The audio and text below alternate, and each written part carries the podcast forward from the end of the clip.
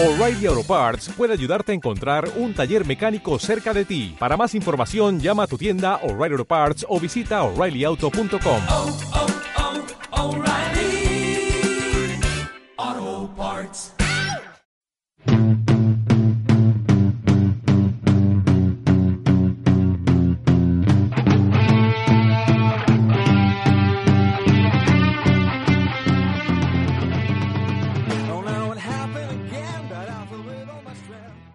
No tienes que ser grande para comenzar. Comienza por ser grande. Only one aim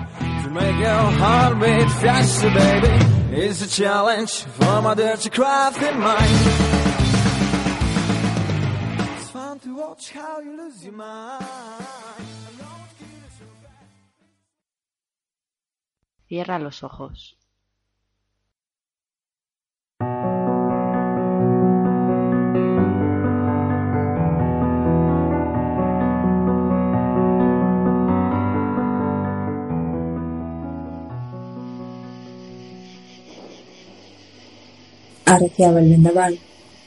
En cuestión de minutos la noche se cerró en plena tarde. Los vaqueros apiñaron el enorme rebaño hasta cobijarlo en una zona de peñas y ellos se refugiaron bajo el alero natural en que remataba el roquedal. En un pestañeo, una inmensa cortina de agua se derramó convirtiendo el paraje en un barrizal. Encendieron una fogata y prepararon café. El más joven observaba fascinado la fuerza desatada de la naturaleza y el más viejo se sentó a su lado. ¿Nunca habías visto algo así, muchacho? Esto debe asemejarse al mismísimo diluvio. Oh, he visto tormentas peores, y la verdad, hijo, hemos tenido mucha suerte de que el ganado no se haya desbandado. La lluvia golpeaba con tal furia que les costaba entenderse bajo su bramido. Eso es muy cierto, Tul, afirmó otro de los hombres desde el suelo, donde permanecía recostado contra su silla de montar. No sé qué podría haber pasado. Al menos no truena. Eso asusta más a las reses. Sí, cuando yo tenía más o menos tu edad, continuó el viejo mirando al jovenzuelo, mientras repartía los vasos de latón entre sus compañeros y luego cogía el asa de la cafetera renegrida con su pañuelo para irlas llenando con el hirviente contenido. Y era también todo lo inexperto que os podáis imaginar. Cayó sobre mi grupo una tormenta parecida. No, peor, mucho peor, con rayos y truenos, como ha dicho Larson. ¿Y cómo salisteis de esa? inquirió el aludido. ¿Hubo bajas entre vosotros? ¿Perdisteis muchas cabezas? El viejo le daba vueltas a su vaso humeante con la cabeza un poco gacha y los ojos fijos en el fuego, como si tuviera que rescatar los recuerdos de entre las llamas que se reflejaban en sus negras pupilas, haciéndolas brillar en el rostro oscurecido por el ala del sombrero. De todo un poco, murmuró al fin. Estos chaparrones siempre me traen a la memoria aquel día. ¿Por qué, tú? ¿Qué pasó? El vaquero rubio se acercó más al círculo cercano a la pequeña fogata arrastrando el trasero. Porque fue el día en que me ocurrió el suceso más extraño de toda mi vida, con diferencia. Te lo aseguraría poniendo la mano sobre la Biblia, Nelson. ¿Qué te pasó? El chico dio voz a la expectación general. Hasta los surbos al verbaje color tinta china se hacían ahora ansiosos, a la espera del cuento de miedo. Dinos tú, ¿qué fue?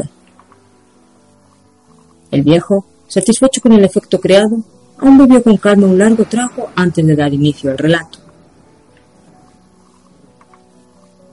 Como os decía, yo era por entonces un tierno polluelo, deseoso de aprender y conocer todo de mi oficio, no este pobre artrítico de vuelta de todo que veis ahora, suspiró el comprensivo. Así es la vida, el capataz del rancho era mi tío y conducíamos al mercado un rebaño de 250 cabezas. Había otro chico, un poco mayor que yo, al que todos llamaban Jun. Nos hicimos amigos. Tocaba muy bien la armónica, también el banjo, y tenía una hermosa voz con la que entonaba innumerables baladas.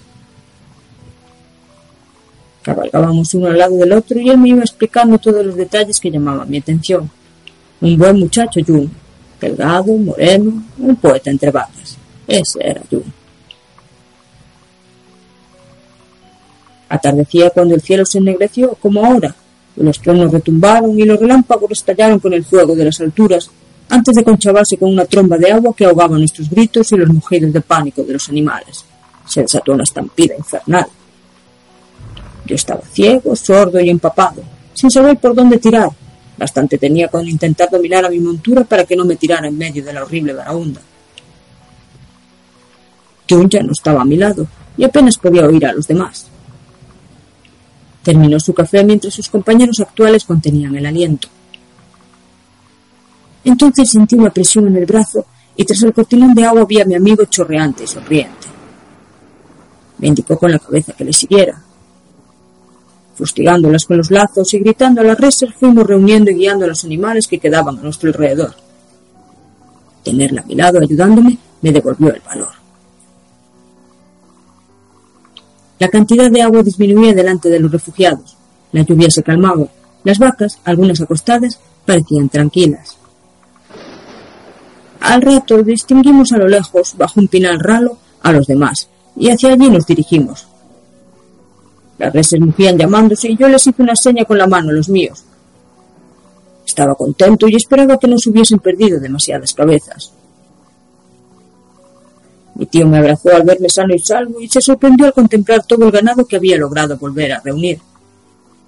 Me felicitó por ello. Casi no se lo podía creer. Lo mismo que estuviese vivo que que hubiese sido capaz de semejante proeza. Por supuesto, yo le expliqué que Jun también había sido una gran ayuda para tan feliz resolución. El viejo Tul observó cómo las nubes empezaban a apartarse para dejar paso al prometedor color celeste. Con cierta tristeza, volvió la vista a sus silenciosos camaradas. Entonces, no pasó nada malo en realidad, dijo el chico extrañado. Tienes razón, Tul. ¿Dónde está eso tan raro que decías? gruñó Larson a su lado. Calla la boca, le espetó Darrell, y déjale terminar. El viejo los ignoró y se dirigió al joven. Mi tío muchacho me miró más o menos como tú ahora, sin comprender lo que le estaba diciendo. ¿Por qué? Los otros vaqueros hicieron lo mismo. Me miraron igual de extrañados antes de coger las riendas de mi caballo y dirigirme al riachuelo que pasaba allí por detrás del pinar.